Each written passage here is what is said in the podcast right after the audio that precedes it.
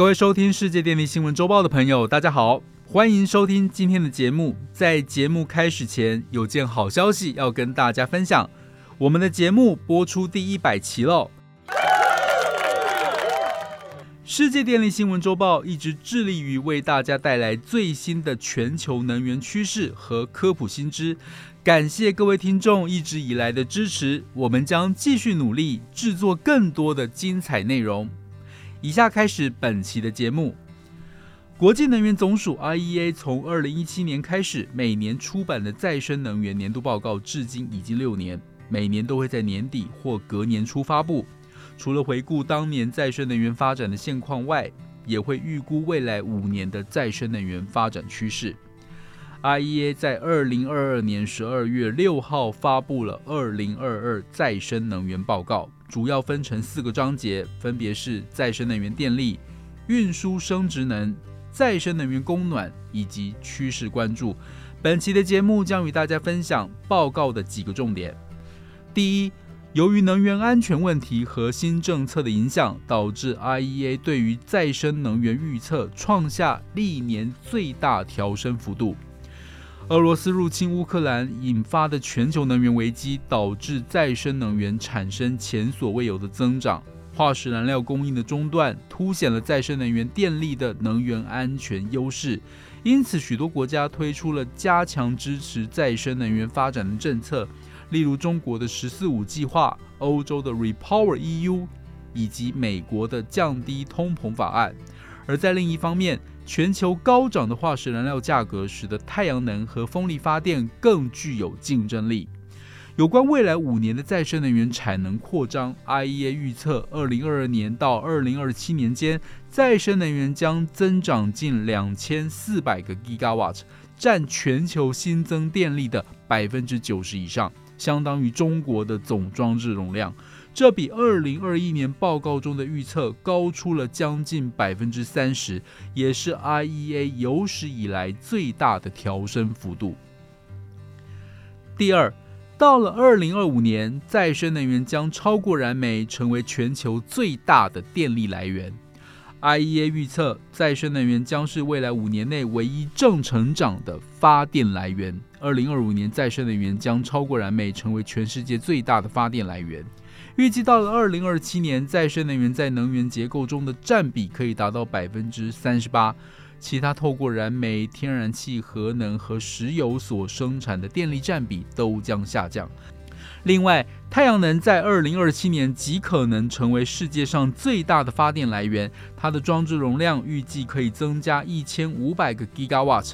尽管原物料价格上涨导致太阳能投资成本增加，但对于大多数国家而言，公用事业规模的太阳能仍然是成本最低的选择。IEA 预测，在更高的零售电价和政府奖励措施的推动下，渴望进一步加速分散式太阳能的建制。而风力部分，IEA 预计。在二零二二年到二零二七年间，风力发电量会成长将近一倍，其中五分之一是离岸风电。反之，其他再生能源，像是水力、生殖能源及地热，则成长相对比较有限。第三，政策面的有效调整将可以缩小实现二零五零年近零排放的落差。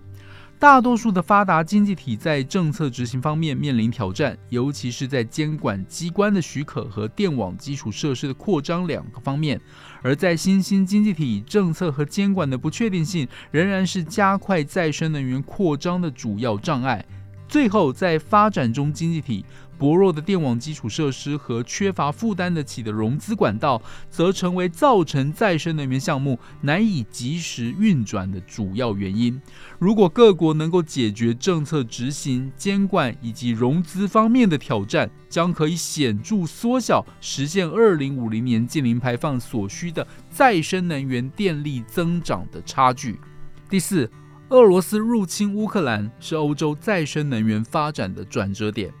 这场战争正在加速欧洲的清洁能源转型。二零二二年二月，俄罗斯入侵乌克兰后，能源安全成为加速再生能源部署的另一个强大动力。以欧盟而言，欧盟执委会在二零二二年五月发布了 Repower EU 计划，提倡到二零二七年要结束欧盟对于俄罗斯化石燃料的依赖。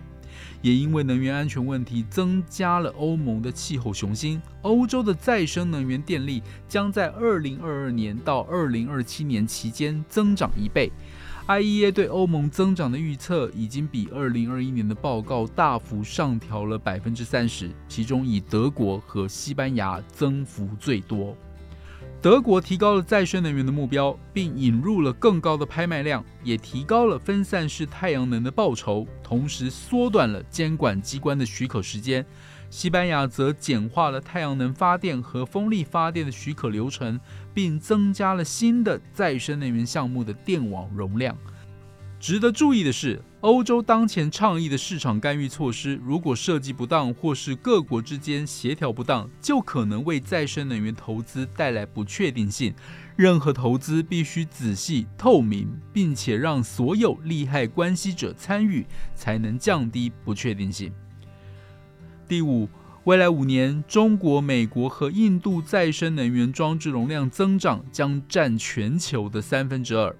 IEA 指出，由于中国新的“十四五”再生能源规划目标具有高度的企图心，加上市场改革和省级政府的大力支持，为再生能源提供了长期且稳定的发展方向。中国未来五年的新增容量将占全球新增容量的一半。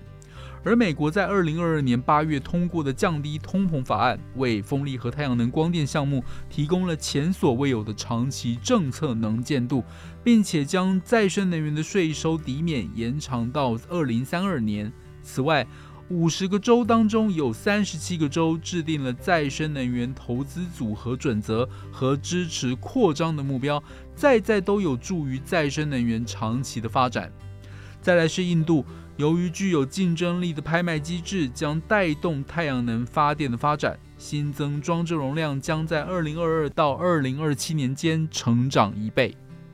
第六，政策面的扶持将使得绿氢成为新的增长焦点。未来五年，全球用于生产氢气的再生能源产能将增加一百倍，为工业和交通业的脱碳提供了机会。全球超过二十五个国家预计将在二零二二年到二零二七年期间产生五十个 gigawatt 的风力和太阳能用于生产氢气，而氢能的生产将由中国引导，其次是澳洲、智利和美国，这四个市场加起来约占绿氢运用再生能源产能的三分之二。综合以上报道，由俄乌战争引发的能源危机，使得能源安全问题浮上台面，同时带动了再生能源的最大增幅，促使再生能源将于二零二五年取代煤炭，成为全球最大的电力来源。而且未来五年，全球再生能源的发电量将增加近一倍，全球电力结构将迎来重大转变。此外，氢能在政策加持下已经成为增长的焦点。以上种种发展都呼应着 IEA 执行董事发提比后所说：“能源危机反而成为全球迈向更干净、更安全能源系统的历史转折点。”以上是本周世界电力新闻周报的整理报道。国际上电力的大小事，我们会持续密切关注，并且跟大家分享。若喜欢我们的频道，欢迎与好朋友分享哦。我们下周再会。